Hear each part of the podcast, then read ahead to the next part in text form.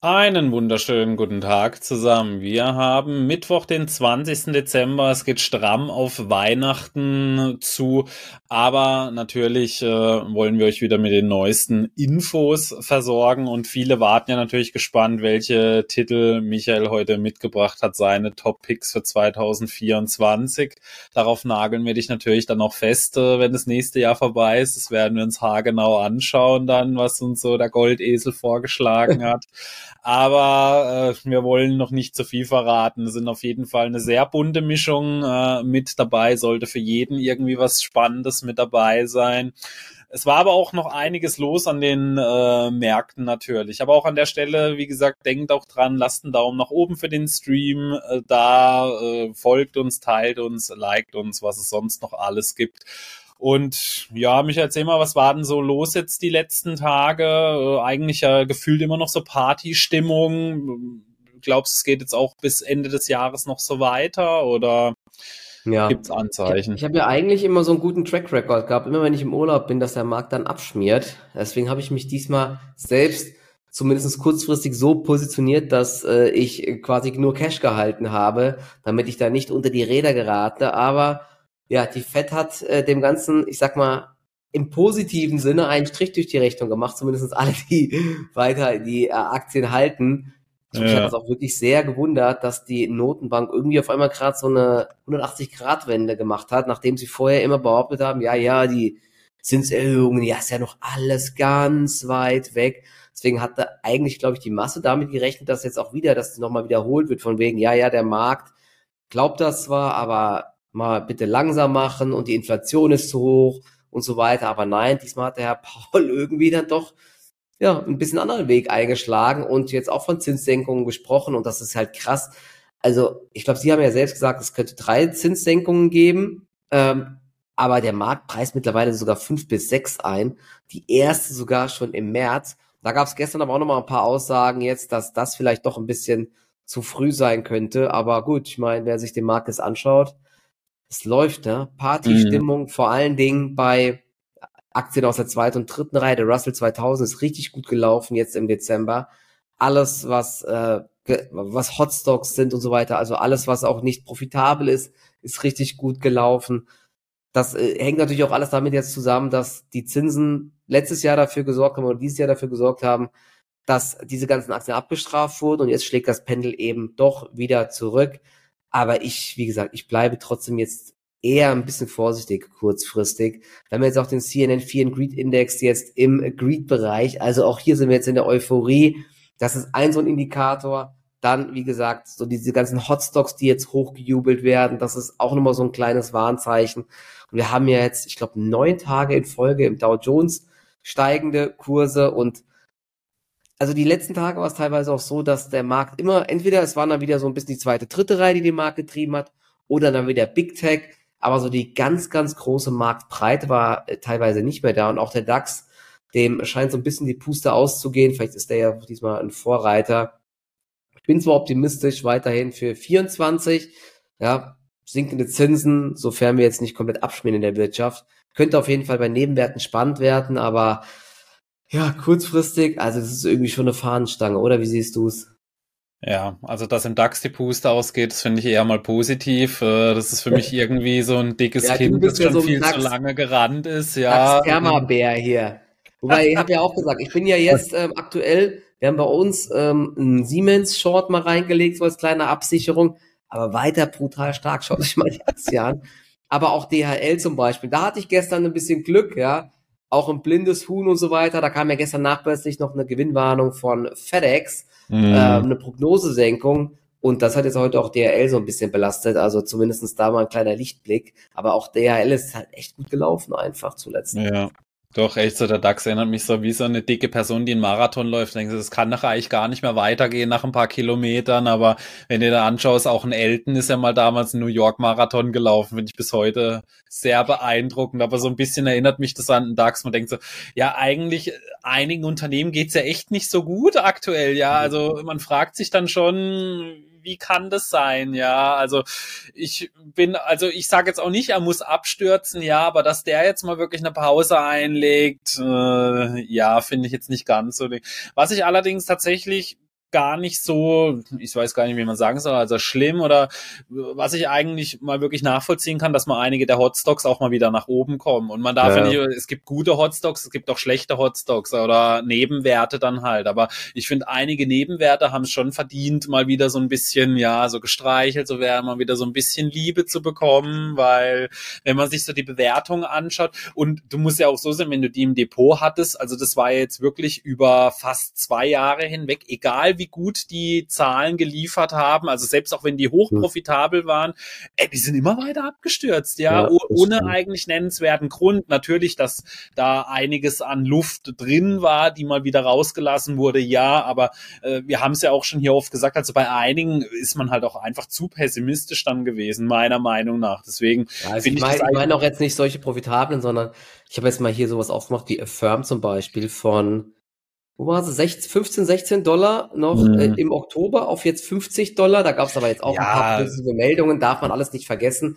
Ähm, insgesamt halt so, ne, alles, was nicht profitabel ist, schau dir mal an, auch unsere Perle C3 AI. Habe ich übrigens ja, Shorts auf den Deckel bekommen. Lieblingsaktie. Bin rausgeflogen ja. aus dem Short. Die hat sich ja auch äh, wieder zuletzt ganz gut entwickelt. Ich bin bleibe da aber eher pessimistisch. Bin zwar jetzt nicht mehr drinne, aber äh, das ist, äh, auf, ich glaube, auf 34 Dollar wieder hoch jetzt oder auf 33,50 Dollar ist schon ja, sehr krass. C3AI ist einfach ein langfristiger Buy and Hold Short genau. halt, genau. ja. Kannst du direkt noch Black Power dazu packen, die ist sogar auch gestern genau. gestiegen, obwohl es eine Abstufung gab. Da gab es, ich glaube, von Piper Sandler. Also wie gesagt, Black Power ist so eine Aktie, die würde ich echt nicht anfassen, weil entweder das Geld geht aus oder es kommt eine Kapitalerhöhung. Ja, ich glaub, da bin ich mal, da bin ich mal auf nächstes Jahr echt gespannt, was bei Plug Power kommen soll, weil wir haben ja ausgerechnet, das, das hebt nicht ja. mehr lange das Geld und der Kurs ist aber im Bodenlosen. Also ich meine, was wollen die für eine Kapitalerhöhung machen? Ja. 50 Prozent neue Aktien ausgeben oder äh, also das ist ein ein Szenario, das ich irgendwie unglaublich finde. Und ich weiß noch, Anfang des Jahres habe ich mal eine Aktienanalyse auf meinem Kanal gebracht. Da hat es sogar welche geschrieben, dass das Management für Ende diesen Jahres sogar schon irgendwie äh, positive Margen ausgerufen hatte. Also äh, ich habe schon damals gesagt, also wenn du äh, im negativen Rohertrag bist, also Roh, ich weiß gar nicht, wie, wie nennt man negativen Roh, äh, also das gibt's ja eigentlich gar nicht, oder? Dass du Rohverlust. Rohverlust, ja, wenn du Rohverluste an Anfang des Jahres zu vermelden hast. Also äh, da bist du ja, das sind nicht äh, Lichtjahre, das sind äh, Galaxien entfernt davon, mal irgendwie profitabel zu werden. Also Plug Power keine Ahnung, wo das Thema hingeht. Ich habe es gerade gefunden auch übrigens. Wir wollten eigentlich gar nicht darüber sprechen, ja, aber äh, also die, die Analyse kam von ähm, Piper Sandler. Die haben jetzt auf Untergewichten abgestuft ähm, und es geht genau darum, das ist der Grund. Plug verbrannte 2,13 Milliarden an frei verfügbaren Mitteln in den, also in den Trading 12 Months und hat derzeit ja. 576 an frei verfügbaren Mitteln in der Bilanz übrig. Wir gehen von einem Kapitalbedarf von 1,7 Milliarden in den nächsten zwölf Monaten aus. Wir glauben, dass Plug gezwungen sein könnte, eine Betriebskapitalfinanzierung und eine verwässernde Unternehmensfinanzierung durchzuführen, um die Liquidität zu erhöhen. Darüber hinaus sehen wir die Möglichkeit, dass Plugs Angaben zur Unternehmensfortführung die Fähigkeit des Unternehmens beeinträchtigen, die UI-Finanzierungen und die Bankfähigkeit einiger seiner Produkte, also es ist jetzt hier nur so eine komische Übersetzung, zu mhm. erhalten. Also angesichts, angesichts der Unwissenheit über die Kapitalausstattung in den nächsten zwölf Monaten stufen wir Plug von neutral auf Untergewichten ab. Wir reduzieren unser Kursziel von 6,50 Dollar auf 2,30 Dollar. Ah, das ist, also 2,30 Dollar ist so ein Kursziel. Oh, oh, oh, oh, das ist schon, nahe dem Game Over. Ja, ich erinnere mich immer noch, als Cabana mal irgendjemand ein Kursziel 0 Dollar rausgehauen hat. Jetzt steht die Aktie wieder bei 50, weil sie sich berappelt haben, aber ja. bei Plug Power sieht es deutlich düsterer aus, denke Vor allem, man muss ja auch so sehen, das ist jetzt kein Geschäftsmodell, das mal schnell drehen kann, so wie genau. Carvana. Ja. Weißt du, Carvana, das ist halt auch sehr stark zyklisch dann. Das ist also Carvana ist so eine Autoplattform. Also genau. ich weiß nicht, ob man gebraucht und Neuwagen kauft, also auf jeden Fall so eine Handelsplattform für Autos. Ja. hört man ja auch schon im Namen, ja. Genau. Äh, das ist aber halt was ganz anderes wie eine Plug Power, die Rohverluste schreiben seit, äh, was weiß ich mal, also seit Beginn eigentlich und die halt ein Geschäftsmodell haben, das halt eigentlich nicht funktioniert, weil anders kannst mhm. du das ja nicht nennen, wenn du ein Produkt hast, mit dem du einen Rohverlust machst. Also wir reden nicht von einem negativen operativen Ergebnis, sondern von einem Rohverlust dann, ja. Also das ist absurd, diese Zahlen, die ja. äh, Plug Power da äh, immer wieder zu vermelden hat. Also da, da müssen, und wir haben es ja jetzt gehört, also wir reden reden davon ungefähr, jetzt sagen wir mal anderthalb Milliarden, ja. Also man kann sich ja jetzt mal ausrechnen, so die aktuelle Marktkapitalisierung, wie viele die ist 2,6 Milliarden, ja. Also, boah, das ist eine Also, das sind, äh, ja, wir, da haben wir gar mit den Regionen gar nicht so schlecht geschätzt, wenn man sagt 50 Prozent. Du kannst nicht 50 Prozent neue Aktien ausgeben. Also, äh, wie willst du das machen? Ja, ja also, also klar. Sie müssen, ja, sie, sie müssen eine Milliarde, also wenn sie jetzt noch 570 Millionen haben, 1,7 Milliarden sind Bedarf. Also, sie brauchen um die 1,2 Milliarden bei 2,6 Milliarden MCAP. Das ist, also das ist ja. schon, das kann Wie richtig willst du das werden. machen? Oder Kredite aufnehmen zu, was weiß ich, zu 30 Prozent Zinsen dann? Oder wie, wie ja. willst du das machen? Weil du kriegst, die kriegen mit Sicherheit keine äh, normalen Zinskonditionen in dem Umfeld, ja. Also äh, super schwierig. Ich werde es auf jeden Fall weiter verfolgen, aber ja. bei Plug Power nächstes Jahr, ich weiß nicht, so gefühlsmäßig kann die eigentlich nur eine Übernahme retten, aber ist halt die Frage, ja. wer übernimmt wer die? Also Berlinde, kann ich mir nicht vorstellen. Kleiner Disclaimer, äh, ich bin die Aktie nämlich gestern short gegangen, weil das Verrückte war gestern, was heißt Verrückte? Das ist ja eben aktuell so der Fall, die war vorbörslich wegen der Abstufung dann sehr schwach, ist aber sogar ins Plus gedreht. Mhm. Dieses ins Plus drehen habe ich jetzt für einen Short genutzt mit Stop 4,84 Dollar. Äh, okay. Beziehungsweise ich ziehe den Stop jetzt nach auf das, wahrscheinlich auf das Hoch von vorgestern oder so. Also ich lasse die Position nicht gegen mich laufen, weil du kannst ja auch so viel analysieren, wie du möchtest. Ja, die Aktie kann sich trotzdem jetzt verdoppeln, wer weiß, was ja. passiert. Klar, ja. Deswegen muss man da auch bei sowas sehr vorsichtig sein. Ich glaube, die Shortquote ist dort auch nicht gering. Wer weiß, ne, irgendwie zaubern sie vielleicht eine News aus dem Hut. Aber wenn nicht irgendein Wunder passiert, ähm, könnte sie eher langfristig weiter bröckeln, denke ich. Ne, denn 2,6 Milliarden MCAP ist ja auch immer noch recht sportlich, muss man sagen. Mm, klar, du, das sind vielleicht immer noch so die Lorbeeren, die sie noch vor einigen Jahren hatten, ja. als sie halt so hoch gestiegen sind, ja. Also an der ja. Stelle muss man halt auch immer sagen, wenn wir über solche Fundamentalsachen sprechen, das heißt natürlich nicht, dass die Aktie innerhalb von kürzester Zeit mal wieder viele Prozent zulegen kann. Wir haben es ja dieses Jahr gesehen mit solchen Schrottbuden wie C3AI, die auf einmal, ich glaube, sich mehr als verdoppelt oder sogar verdreifacht hatten. Ich weiß nicht mehr genau, wie viel es war, aber das hatte ja keine fundamentalen rationalen Gründe. Sowas kann natürlich ja. immer passieren, aber wir reden jetzt auch bei solchen Sachen wie von Plug Power auf diese langfristigen operativen Auswicklungen. Und da sieht es bei Plug Power halt so aus, als würden da halt demnächst die Lichter ausgehen, ja, weil ja. was sollen die machen? Die stehen halt eigentlich mit dem Rücken an der Wand, ja. Also das ist ein schwieriges Szenario, weil es gibt mit Sicherheit das ein oder andere Unternehmen, das für eine Übernahme da in Frage kommt, aber das kann ja nicht dein äh, Szenario sein. Ich hoffe, dass sie übernommen werden, weil da muss was ganz Gravierendes jetzt in den nächsten und da reden wir jetzt nicht von vier, fünf Jahren. Wir haben es ja jetzt gehört. Also sie haben sehr viel weniger liquide Mittel, als sie nächstes Jahr benötigen. Ja, selbst wenn es ja. jetzt ein bisschen bearische Schätzungen waren, ja, aber dass die Barmittel nächstes Jahr nicht reichen, ich glaube, da sind sich fast alle drüber einig und da muss einiges passieren, ja, so um das mal so ein bisschen abschließend äh, zusammenzufassen. Wir werden es auf jeden Fall weiter anschauen. Ja. Ganz, ganz, ganz abschließend nochmal. Also die Aktie stand natürlich schon mal viel höher. Sie stand aber auch dieses Jahr schon mal viel tiefer nach den letzten Zahlen, nämlich die waren desaströs. Da stand sie schon mal bei 3,30 Dollar rum. Jetzt steht sie, wie gesagt, bei 4,50 Dollar beziehungsweise 4,36 Dollar jetzt. Also hast sich auch jetzt mit dem Markt ganz gut erholt, aber das ist halt auch so ein Kandidat, wenn äh, Nasdaq und Co. mal so ein bisschen wackeln, dann äh, wird's hier, glaube ich, rappeln. ja, ja, also genau. das Schwierige. Genau. Dann äh, gab es News, Adobe hat die Figma-Übernahme platzen lassen, beziehungsweise hat es auf Eis gelegt. Äh, ich glaube, am Markt kam es gar nicht so schlecht an, ja. weil damals, äh, ich weiß noch, als es angekündigt wurde, ist Adobe an dem Tag, äh, ich glaube, auch irgendwie 5, 6 Prozent runter, ja. weil es sehr teuer halt war. Also 20 Milliarden standen hier im Raum für ein Unternehmen, das 2022 Annual Recurring Revenues von 400 Millionen hatte, ist ein Wachstum von 100 Prozent gewesen, muss man allerdings fairerweise dazu sagen. Das heißt, allein jetzt schon in diesem Jahr wenn ich es jetzt schätzen müsste, wird Figma mit Sicherheit so äh, um die 600 Millionen umgesetzt haben. Ich glaube, 50 Prozent Wachstum auf 100 Prozent ist nicht unrealistisch. Also so irgendwas in der Range werden sie wahrscheinlich dieses Jahr rausgekommen sein. Ich habe es aber schon damals gesagt, ich habe zum damaligen Zeitpunkt habe ich Adobe noch besessen, als diese Übernahme war. Das ist ja mittlerweile jetzt auch schon wieder, also gefühlt äh, ja 50 Jahre her, wo das angekündigt wurde. Äh, ich habe es aber schon damals gesagt, das Problem war einfach, dass Figma ja so der Rising Star so ein bisschen war. Also das ja. gefühlt immer mehr Unternehmen so auf Figma äh, rüber gewechselt sind. Ich nutze es mittlerweile auch schon äh, seit einiger Zeit. Ich, ich persönlich auch. bin auch zufrieden. Allerdings, ich persönlich habe noch nie äh, jetzt wirklich mit Adobe gearbeitet. Deswegen kann ich jetzt dann da auch nicht wirklich sagen, äh, ob das jetzt eben so quasi das Rad neu erfunden wurde, aber anwendungstechnisch oder so äh, fand ich es auf jeden Fall sehr viel einsteigerfreundlicher als damals zum Beispiel in Photoshop oder so. Aber die Vergleiche, die sind jetzt natürlich sehr schwierig. Also die kann man jetzt natürlich nicht für voll nehmen. Und ähm, ich glaube, die Märkte haben das jetzt relativ positiv aufgenommen. Allerdings muss man halt dazu sagen, dass Figma schon eine relativ ernste Bedrohung, zumindest in einigen Sektoren, ja.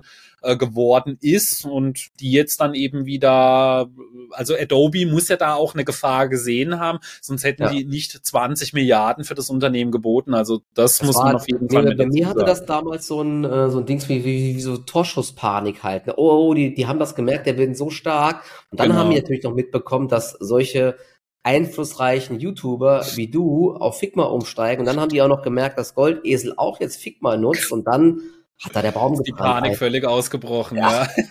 ja. Nicht nachvollziehen. Nein, Spaß. Nee, ähm, aber ich, das ist halt, also die, für, für ich glaube, für kollaboratives Arbeiten und so weiter ist Figma halt echt geil, und auch so Prototypen zu erstellen, so Design und so weiter. Das funktioniert mhm. echt gut, muss man sagen. Deswegen nutzen wir das auch. Wir hatten aber vorher auch Canva teilweise, das ist ja sogar noch viel einfacher im Endeffekt, ja, aber Figma ist da auch für Apps und so weiter zu machen auch gut. Ich glaube, Adobe ähm, kann das ja teilweise auch alles mit ähm, Adobe XD oder Photoshop und so weiter. Aber ähm, ja, ist alles irgendwie ein bisschen komplexer. Und ich glaube, Figma hat halt den Vorteil, dass sie da jetzt nicht ähm, immer auf irgendwelchen vorherigen Versionen aufbauen, sondern alles neu denken konnten für dieses kollaborative Arbeiten. Da siehst du dann immer, wo der eine mit seiner Maus gerade rummacht und äh, was er zuletzt gemacht hat und kannst markieren. Vielleicht geht es auch alles in, äh, in Adobe, ich weiß es nicht, aber Figma ist auf jeden Fall auf dem aufsteigenden Ast, du hast gesagt. Aber das Verrückte ist, oder das, was heißt verrückt, ja, dass die Aktie ja sogar ähm, positiv reagiert hat, weil du hast gesagt, 20 Milliarden, das hätten eben auch eine große Verwässerung, glaube ich, bedeutet. Und der Grund war jetzt, dass diese ganzen regulatorischen Hürden zu groß wurden. Das lief ja eh schon jetzt die ganze Zeit. Ähm, und ich glaube, UK und Deutschland hatte sehr große Bedenken und deswegen hat jetzt Adobe das Ganze abgeblasen. Ja, aber Du äh, bist jetzt nicht mehr drin in Adobe gerade die ganze Zeit, oder? Ich bin äh, Anfang des Jahres äh, bin ich raus. Ja. Allerdings, jetzt könnte man ja noch sagen, jetzt könnte ich noch eine ganz wilde These einschmeißen. Ich habe jetzt gerade mal schnell nachgeschaut. Im September 22 wurde äh, die Übernahme schon angekündigt. Also es ist jetzt doch schon deutlich über ein Jahr her. Allerdings ist es damals auch so der Fall gewesen, dass Figma immer näher mit, oder immer enger mit Microsoft in Verbindung war ja. und tatsächlich auch schon Übernahmegerüchte die Runde gemacht haben haben, dass Microsoft Figma übernehmen möchte. Das oh. könnte jetzt natürlich auch so ein, aber das ist natürlich sehr weit gedacht und sehr weit gesponnen, aber ich sage jetzt mal, ganz unrealistisch halte ich es jetzt natürlich nicht, dass jetzt Adobe da sozusagen, also so ein lächerlich hohes Angebot sozusagen gemacht hat, um da Microsoft ein bisschen in die Parade mhm. zu fahren und äh, jetzt das Ganze dann halt irgendwie so komplett auf Eis gelegen ist, weil eben jetzt waren die ganzen Regulierungsgespräche und Hürden und so dran und da ist jetzt die Frage, weil natürlich, was sind das jetzt, 14 Monate oder so? Das ist natürlich im Technologiezeitraum unfassbar langes Zeitfenster. Ja. Da wird Microsoft schon die ein oder anderen Anstrengungen eben auch so mit ihrem Microsoft Designer und so wieder äh, vorangetrieben haben. Also das war damals nämlich auch so ein Gerücht, weshalb so dieser Schnellschuss gekommen ist, dass ja vielleicht auch Microsoft, also man ist sich ziemlich sicher, dass Microsoft auch im Bieterrennen irgendwie mit drin war wäre natürlich so der Next Level smarte Move dann gewesen, dass man so also quasi so diese ganzen Konkurrenten rauskegelt, aber dann im Umkehrschluss doch wieder einen Rückzieher dann äh, mhm. macht. Könnte Vielleicht. also gar nicht jetzt im Endeffekt so schlecht gewesen sein für Adobe dann, ja. Vielleicht hat Adobe jetzt aber trotzdem auch selbst sogar gemerkt, dass sie doch äh, auch in Sachen KI ganz gut unterwegs sind. Sie haben ja unter ja. anderem jetzt ihr neues Produkt Firefly und, und Firefly, so weiter. Ja. Und der Markt sieht das ja, glaube ich, da ganz positiv. Und vielleicht ist jetzt Adobe auch so weit, dass sie sagen, okay, Figma ist zwar ein Konkurrent, aber wir haben uns jetzt Zeit erkauft und äh, haben uns das alles angeschaut ja. und wir kriegen das selber hin. Ganz kurz vielleicht noch einmal, weil ähm, die Aktie ist ganz gut gelaufen. Barclays zum Beispiel hatte äh, von neutral auf Übergewichten jetzt gestuft. Und sie haben gesagt, die implizite Verwässerung hat uns seit der Ankündigung des Deals an der Seitenlinie gehalten. Jetzt, wo dieser Überhang beseitigt ist, denken wir, dass eine Aufwärtsentwicklung der Schätzung und mehr Optionalität bei Firefly dieses Multiple stützen könnten. Dies war sein primärer Knackpunkt vorher. Da die Übernahme von Figma nun vom Tisch ist, ist der Analyst der Meinung, dass Adobe auf dem besten Weg ist, weiterhin eine überdurchschnittliche Performance zu erzielen. Gut, ja. muss man auch wieder ein bisschen lachen. Ne? Guck mal, was Adobe dieses Jahr schon für eine Performance erzielt hat. Ja, der Analyst kommt dann auch wieder reichlich spät jetzt mit dem Overweight, aber gut, so ist es halt manchmal. Ja, das ja also sie müssen jetzt eine, sie müssen jetzt eine Milliarde Strafe äh, bezahlen, aber ich glaube, äh, da, da sind sie jetzt ganz gut aus dem äh, Deal dann eben doch rausgekommen, weil Adobe kann sich das locker leisten, ja. Aber im Umkehrschluss, wie gesagt, man hat jetzt diese ganze Szenerie sehr lange hingehalten. Das könnte diese Milliarde wert gewesen sein, auf jeden Fall. Aber das ist jetzt natürlich nur so eine dieser wilden Theorien, äh, die man aber vielleicht trotzdem auch mal so ein bisschen äh, Gedanken sich drüber machen könnte, genau. Ja, also ich habe äh, Adobe weiter im Langfristdepot und bin damit zufrieden. Ich halte sie jetzt auch mal, aber ich glaube, glaube jetzt nicht, dass wegen dieser Übernahme, dass da jetzt der Boost in der, in der Kursentwicklung kommt. Die Zahlen hatten wir die eigentlich besprochen, ich weiß es gar nicht mehr. Die waren ja eigentlich auch gut gewesen. Aktien wurden trotzdem recht deutlich abverkauft. Ich glaube, weil beim ja. Ausblick noch mehr erwartet wurde. Wie so häufig zuletzt. Na, da muss man jetzt eh dann auch aufpassen. Viele Aktien sind jetzt schon gut gelaufen. Das äh, Quartal ist bald zu Ende. Wir, wir, wir haben ja die Berichtssaison gerade hinter uns, aber ähm, bald geht ja schon wieder die neue los, vielleicht bei den ersten Aussagen. Es gibt doch schon ja. einige ähm, so Konzerne, die jetzt schon insgesamt einen Ausblick für 2024 gegeben haben. Da ist auch einer meiner Favoriten nochmal dabei, die ich genannt habe, äh, die ich nachher nennen werde im Nebenwertebereich. Also da kann es entweder positive Überraschungen vielleicht geben, aber eben auch ähm, negative beziehungsweise Gewinnmitnahme. Da muss man ein bisschen vorsichtig sein. Das ist ja meistens also es kann steigen oder fallen. Ja, das ist doch wieder es kann so. positive oder negative geben und wenn wir Pech haben, läuft seitwärts. Das ja, sind so die typischen, gelernt heute. Also, ja, das, das sind die typischen äh, Trader-Weisheiten. Ja, von da an kann es steigen, fallen, aber wenn wir Pech haben, kann es seitwärts weitergehen. Ja. Mein Tipp ist es natürlich an die Aktien, die steigen, die sollte man haben und die, die genau. fallen, sollte man nicht haben. Ja? Genau, denn wenn sie steigen, dann steigen sie. Das wissen wir ja mittlerweile. Ja, das ist das Motto. Das kommt das jetzt mal der Wissen in 30 Sekunden war das gerade, gell? Genau, ja, den ganzen Markt analysiert. Jetzt wisst ihr, was ihr für 2024 machen müsst. Ja. Und, und, und wenn, Aber, wenn ihr schlecht, wenn, wenn ihr zu viel Geld verdient habt, dann noch einen Tipp, dann macht's wieder Daniel und verkauft Adobe, bevor sie steigt. Ja, genau. Und Salesforce noch einen Tag, bevor die Zahlen kommen und sie explodieren. Das ist der allerbeste Tipp. Dann habt ihr nämlich, dann müsst ihr auch eurem Steuerberater nicht erklären, wo die ganzen Nullen äh, auf eurem Barchecks dann herkommen. Ja, das ist dann auch ja, einfacher.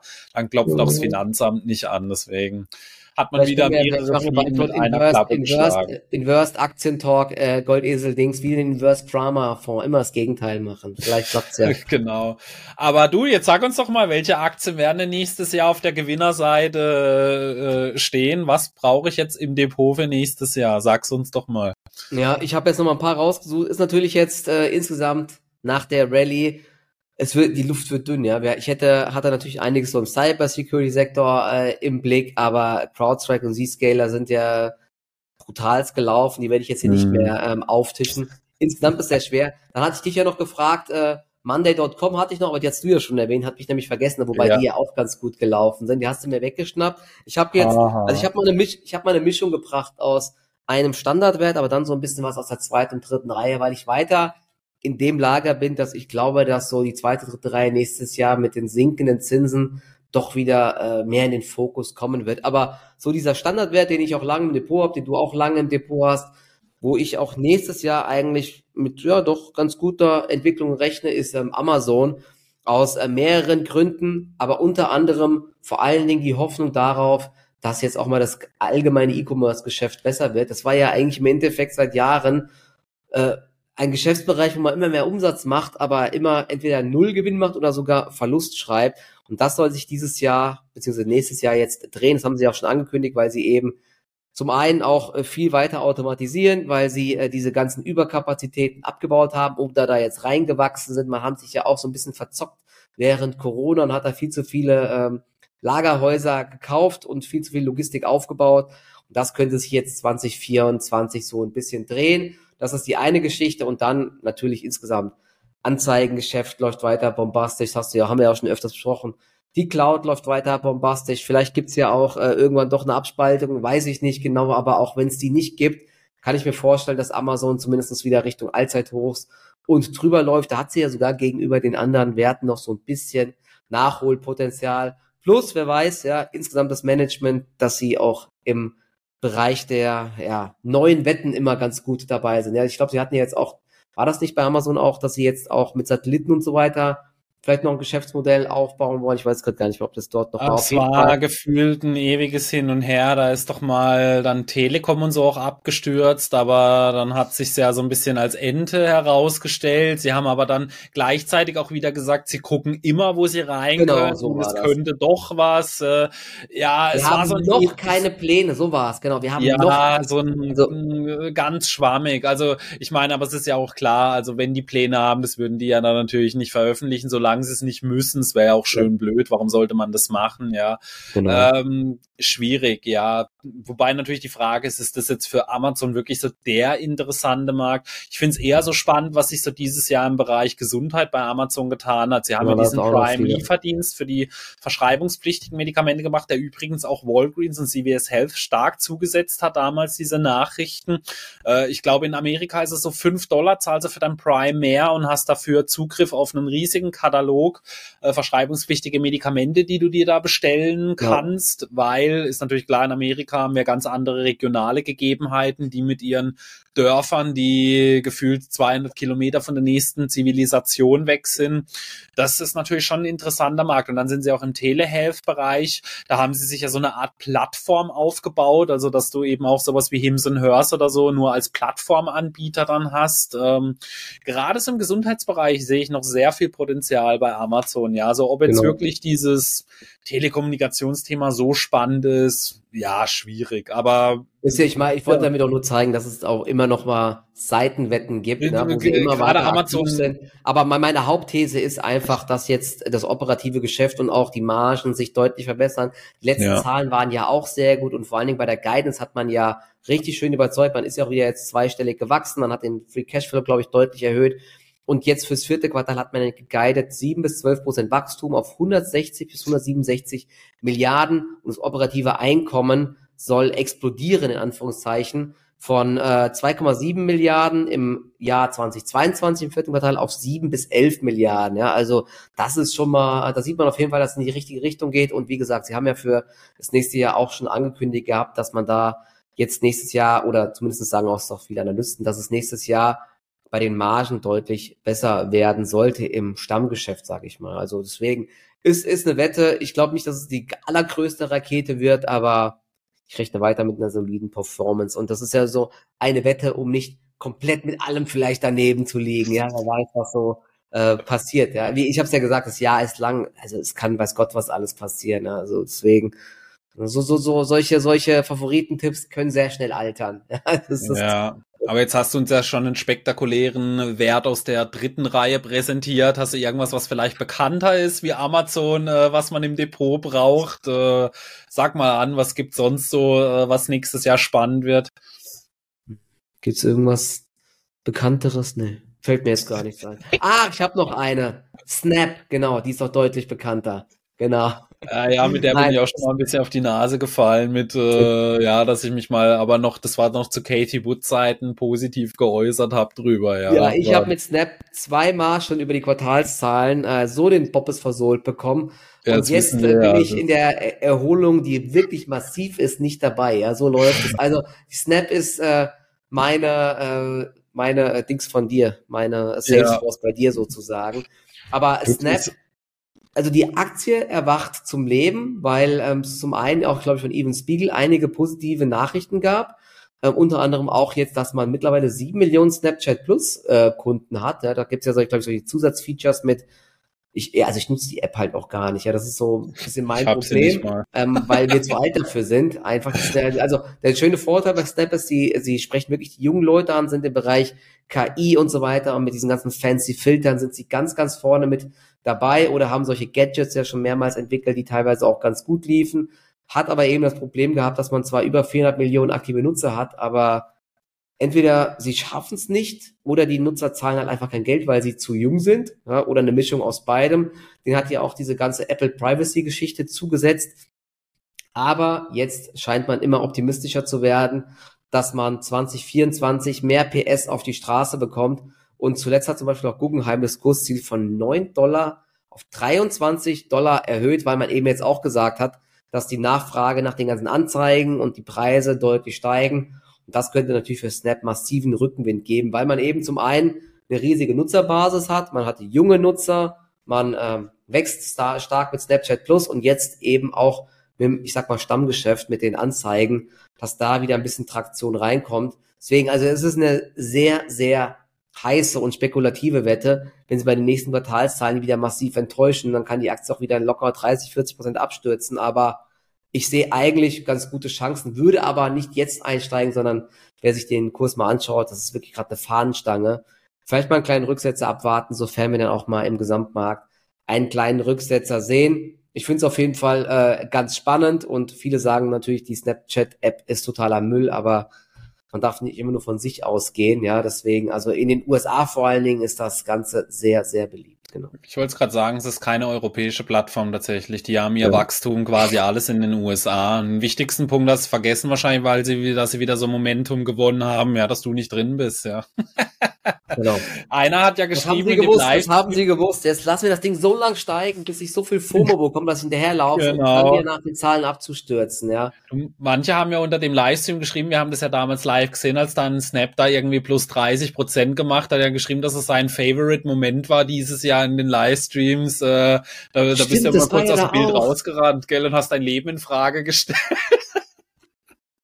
Aber danach kam sie sogar noch mal zurück. Gell? Man hätte sogar noch mal die Chance gehabt und seitdem ja, ja. geht's schießt das Ding nach oben. Aber die gut. sind dann auch noch mal runtergekommen und so, ja. Aber so das ist, es, ist natürlich. Hochspekulativ, weil der Werbemarkt gerade in dem Bereich ultrazyklisch halt auch ist. Und das haben sie auch sehr stark zu mhm. spüren bekommen die letzten zwei Jahre. Ja, das genau. Halt apropos so Werbemarkt, da können wir doch direkt den dritten Wert reinhauen, nämlich The Trade Desk. Die hast du ja auch mal gehabt. Das ist auch so ja. eine Aktie, die Sofern, das ist jetzt auch wieder so die Sache, ja. Also der Werbemarkt muss, muss auch da nächstes Jahr wieder ein bisschen anspringen. Dann ist der Trade Desk so einer der absoluten Profiteure, weil sie ja sich sogar in dem doch schwächelnden Werbemarkt ganz gut entwickelt haben dieses Jahr, immer noch zweistellig gewachsen.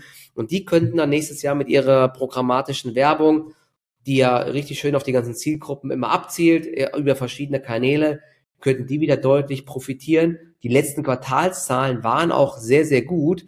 Allerdings ist die Akte danach um, ich glaube, 20, 30 Prozent abgestürzt, weil eben der Ausblick so schwach war. Sie hatten nämlich dann gesagt, dass kurz nach äh, diesem ganzen Konflikt wieder mit Israel, dass dort die Kunden wieder zurückhaltend waren, aber dass sich das schon wieder jetzt normalisiert. Aber auf jeden Fall gab es so ein paar Wochen mit Zurückhaltung, deswegen haben sie sehr konservativ geguidet. Ich sehe aber gerade, sie haben den kompletten Rückgang jetzt auch wieder aufgeholt. Sie waren im Tief bei 60 Dollar, sind jetzt wieder bei 78 Dollar. Also auch dort ähm, alles wieder aufgeholt, jetzt natürlich auch mit dem starken Markt. Und ja, insgesamt ist die Aktie, wenn man sich mal da langfristig das draufschaut, haben brutale Werte für ähm, Aktionäre geschaffen, sind sehr stark gewachsen. Du hast aber vorhin ja schon im Vorgespräch gesagt, du äh, siehst da auch ein paar Fragezeichen oder so ein paar Sachen, die nicht so schön sind. Vielleicht kannst du ja nochmal so ein bisschen die negativen Aspekte zeigen. Ja, also was also es ist viele, die mich länger verfolgen, wissen, es ist, glaube ich, bisher mein erfolgreichstes Invest gewesen. Also ich war irgendwie bei 250 Prozent plus in relativ kurzer Zeit bei dem Titel damals. Ähm, und vor allem, was ich bei Ihnen sehr positiv fand, also auch in der schwierigen Werbemarktphase hat, haben Sie eigentlich immer besser abgeliefert, als es genau. eigentlich so erwartet worden war. Also die haben immer sehr starke Zahlen präsentiert gehabt. Sie haben auch ein überragendes Management, vor allem der CEO, also ein absoluter Visionär was mir so ein bisschen bei dem Unternehmen Bauchschmerzen bereitet, das sind so die Share-Based Compensation. Also es die sind brutal hoch bei dem Unternehmen und ähm, es ist immer noch etwas, das ja so ein bisschen unterschätzt wird am Markt. Also The Trade Desk hat wahnsinnig hohe Werte in dem Bereich und das schon seit einiger Zeit und vor allem auch immer wieder mal stark wachsen gewesen. Das mhm. ist so für mich so ein bisschen so das größte Problem. Das Unternehmen ist profitabel schon eine ganze Weile, also eigentlich ist da alles in Ordnung. Sie wachsen auch teilweise. Ich habe jetzt geschaut mal kurz, zuletzt sind sie mit über 20 Prozent gewachsen, also 25 Prozent Wachstum allein bei den Umsätzen. Das ist immer noch eine wirkliche Wachstumsmaschine. Ähm, ja, und das, wie gesagt, in, in dem Umfeld, wo kaum ein Unternehmen wächst oder wo andere Unternehmen bei der Werbung Rückgänge haben und so. Ich finde das auch, also vor allen Dingen im Verhältnis ist das echt stark, muss man sagen. Ja, und dann war ja auch immer noch das Thema, dass er jetzt dann irgendwann noch mal Alphabet noch nachzieht mit diesen Cookie-Richtlinien. Ich meine eigentlich auch, dass das jetzt irgendwann mal äh, sein sollte. Ich, ich habe irgendwie Ende 23 oder Anfang 24 im Hinterkopf. Da wollten sie ja so was ähnliches machen wie Apple damals so ein bisschen sich abschotten. Das hatte dann nämlich auch noch so den Unternehmen so ein bisschen äh, zugesetzt, weil der Trade Desk ist so, ja, wie so eine Art digitale Werbeagentur, kann man es, glaube ich, sagen. Also sind so ein bisschen so der Plattformanbieter, man würde auch sagen der Schaufelverkäufer. Also du gehst da hin und die, die bieten dir so den bestmöglichen Platz an. Zum Beispiel, wenn du deine neue Bratwurst verkaufen willst, dann äh, schalten die äh, das bei einer Veganer-Demo dann zum Beispiel dann an. Ja, also so ungefähr kann man das sagen, nur halt natürlich andersrum dann, ja. Also die machen halt wirklich zielgerichtetes Marketing dann und ja. das machen sie halt sehr erfolgreich. Sie haben da tolle Plattformen, eine wahnsinnig starke KI im Hintergrund, die dann eben auch die äh, Daten Daten und so auswertet. Äh, für mich ein absolutes Top-Unternehmen auf jeden Fall, aber gerade auch so bei den ein oder anderen Zahlen muss man da mal ein bisschen schauen. Und wie gesagt, ich sehe das nicht so dramatisch, dass sie so ein bisschen tief stapeln bei der Guidance, weil ich der Trade Desk seit vielen Jahren jetzt mitverfolge. Also ich glaube, mein erster Einstieg war vor also drei Jahre, nee, ich glaube schon vier Jahre ist, glaube ich, mein hm. äh, damaliger Einstieg ja, her gewesen. Ja auch ein Langfristdepot, ja. Ich, habe ich, ich verfolge sie schon sehr lange hm. ähm, und muss sagen, dass sie fast immer sehr positiv überrascht haben bei den Zahlen, also über Jahre hinweg, nicht nur einmal jetzt punktuell. Genau. Und das ist auch was, was ich Unternehmen dann hoch anrechne. Ja, dann habe ich es lieber, es wird erstmal ein bisschen tiefer gestapelt, dann kann der Kurs auch mal nach unten gehen, das ist gar kein Thema. Denn wenn sie dann positiv überraschen, geht's nach oben. Wenn es dann eben gleich bleibt, ja, dann hat man schon so ein bisschen negatives Szenario damit eingepreist. Aber man muss natürlich ja. auch dazu sagen, sie haben natürlich eine hohe Bewertung. Also trotzdem, äh, ja. dass sie auch immer mal wieder seitwärts gelaufen sind, auch wieder mal empfindliche Abstürze haben. Also wir reden hier halt immer noch irgendwie so von Forward KGVs im dreistelligen Bereich aktuell, weil die Gewinne halt noch nicht sehr hoch ja. sind, die sie schreiben. Aber auch so Unternehmenswert zum Umsatz, da reden wir halt von Faktor 20. Also ja, äh, war von schon immer teuer, die Aktie, genau. Ne? Die war schon halt immer teuer, ja, weil man eben aber halt auch so diese Kontinuität, die sie abgeliefert haben, auch wirklich honoriert hat. Ja, ja die waren ja auch genau. schon mal ganz anderen Bewertungskreisräumen. Äh, also ich weiß noch, ich habe sie, glaube ich, vor zwei Jahren Jahren müsste das jetzt schon her sein, so ungefähr bei 70 verkauft. Also sie waren schon immer wieder mal auf einem relativ hohen Niveau, sind dann auch mal wieder stark zurückgekommen, wieder hochgegangen. Äh, aber insgesamt eine sehr spannende Story auf jeden Fall, ja. Genau. Ah, und ich, wie gesagt, du hast gesagt, ich glaube, sie haben jetzt extra tief gestapelt, damit sie dann, wenn die Zahlen kommen, die auf jeden Fall erreichen. So wie der Kurs gerade läuft, ähm, scheint da ähm, auch also ich will nicht sagen, was durchgesickert zu sein, aber da, da scheinen sich doch einige schon sicher zu sein, dass die Zahlen zumindest getroffen oder übertroffen werden, weil sie sich, mhm. wie gesagt, echt stark erholt hat.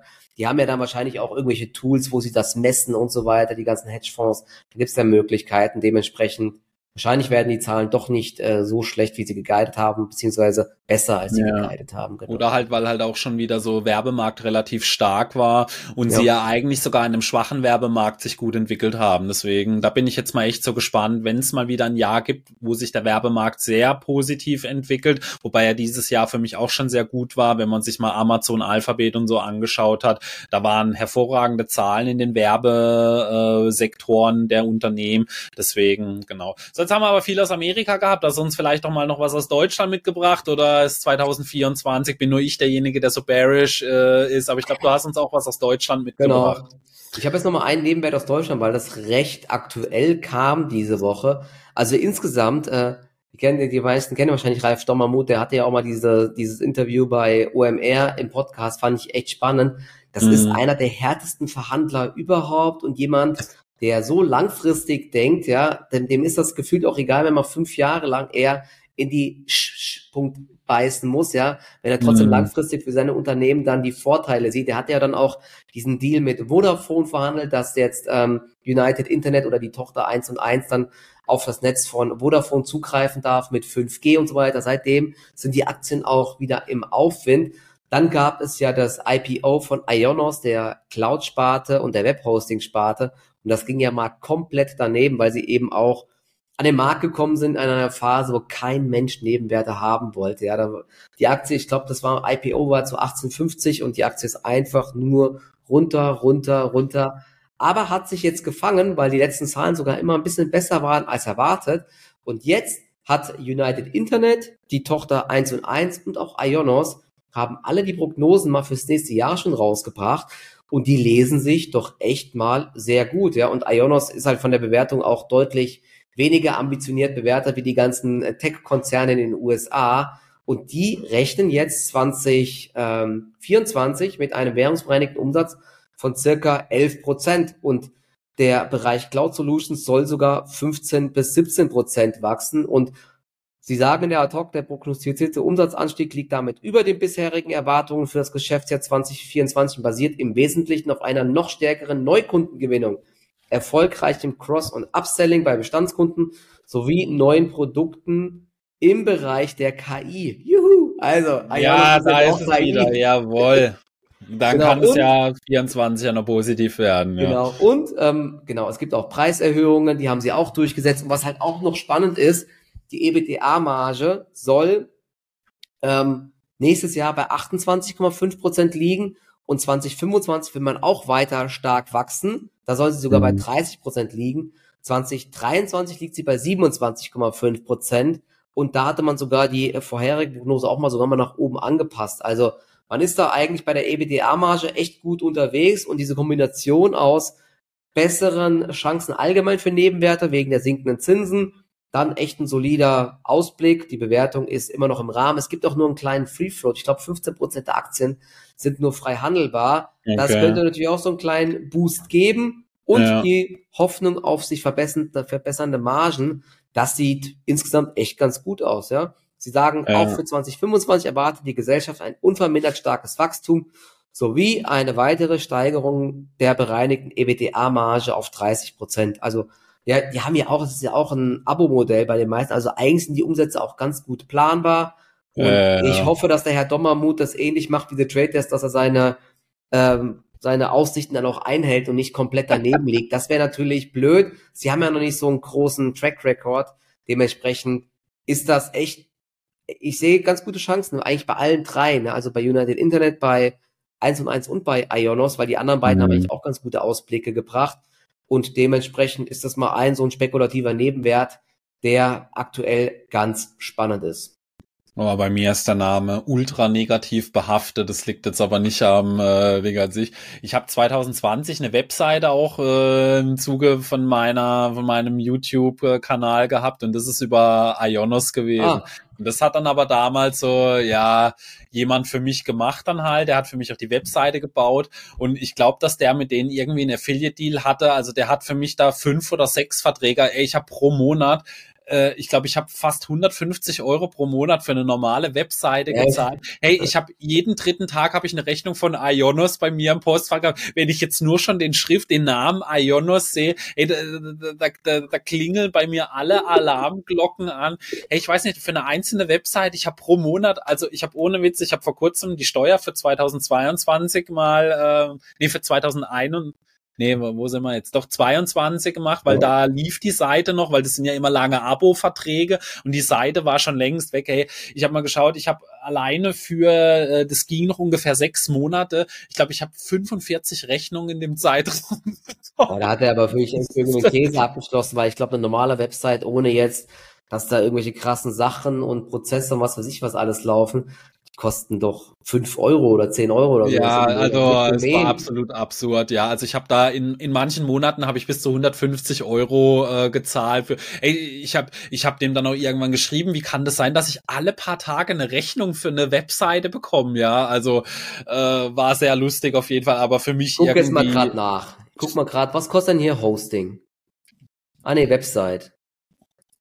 Website, Homepage, Also ich hatte eine Webseite und dann war noch eine zweite in Planung, die ist aber nie rausgekommen. Also es waren insgesamt zwei Seiten mhm. und ey, dafür, ich habe irgendwann nur noch Rechnungen bekommen, ja. Also äh, bis schnelleres, zu fünf. Schnelles, sicheres Hosting, inklusive Domain. Ab ein Euro im Monat. Also Ja, es war ein bisschen gut, teurer auf jeden Fall. Ja. Standard drei Euro im Monat am Anfang. Also ich habe immer meistens 14 Ich Euro. habe immer eine 9-Euro-Rechnung und eine 15-Euro-Rechnung. Die habe ich aber meistens zweimal im Monat bekommen. Und dann gab's als noch äh, so irgendwie mal Sonderding, äh, irgendwie ein, zweimal im Jahr. Also, und seit ich jetzt, wenn ich nur schon das Logo von Ionos sehe, da, da, da, da geht bei mir der Puls äh, bis zum Anschlag hoch dann. Ja, uns aber doch mal was. das uns Aktionären oder dem Herrn Dommermuth. Der hat ja erst ein Ja. paar Milliarden. Der braucht noch ein bisschen mehr. Eben, ja, die sollen auch mal kürzere Laufzeiten mal. Also ich glaube, die Website, ich musste noch knapp ein Jahr lang da bezahlen, weil das teilweise so lang Echt? dann ging. Ja, also äh, genau, Ionos äh, für mich absolutes No-Go, aber das aufgrund der Geschichte dann, ja. Das ist doch ein gutes Zeichen, ne? Da, ja. Wenn du denn negativ bist, dann steigt's. Also. Genau, wir. ja. So, und jetzt ein Titel hast du noch mitgebracht. Wir haben ihn ja schon öfters mal besprochen. Ja, Äh, du, du wirst nicht müde. Oder, oder wir machen noch mal nur eine Folge extra mit Turnaround-Kandidaten. Da stelle ich sogar noch mal ein paar mehr vor. Ne? Das, vielleicht macht das Sinn. Ähm, Willst du noch mal eine extra Folge für Turnaround mal? Also Ja, jetzt haben wir schon vielleicht? Cliffhanger Dann dann. Äh, packen wir da noch mal Für die welche rein. Willst du willst du noch nehmen oder ich habe es gerade nicht verstanden? Nee, äh, ich, ich würde vielleicht für, für die nächsten Folgen dann noch mal so ein paar, da stelle ich Alles noch mal ein paar Turnaround-Kandidaten einfach vor, weil wir haben ja jetzt schon 45 Minuten, das wird dann zu viel. Einfach Ja. wieder, dann heben wir uns das noch auf. Ne? Der Genau, ist eh gerade aktuell vielleicht schön. auch ein bisschen heiß gelaufen, der Turnaround-Kandidat. Ja, muss man Mhm. jetzt nicht hinterher springen. Genau, ja, dann äh, haben wir jetzt einen super Cliffhanger auf jeden Fall. Dann, äh, dann würde Michael euch nochmal seine eigenen Turnaround-Kandidaten präsentieren. Ich gucke auch mal, ob ich noch welche finde. Ich habe ja schon zwei Videos drüber gemacht. Es wird Äh, nicht ich- Plug Power und nicht C3 AI, gell? Ja, ja, nee, die waren nicht drin. Ja, war knapp, aber die sind in meiner persönlichen Watchliste für nächstes Jahr dann drin. Jetzt habe ich schon zwei Titel gespoilert, auf jeden Fall, wenn das Video Ja. dann rauskommt. So, äh, dann auf jeden Fall vielen Dank auf jeden Fall an alle, die wieder bis hierher zugehört, zugeschaut haben und sonst irgendwas. Und äh, natürlich hoffen wir auch, dass ihr an der Samstagsfolge wieder mit dabei seid. Wir wünschen euch noch eine schöne Woche. Macht's gut. ciao. ciao.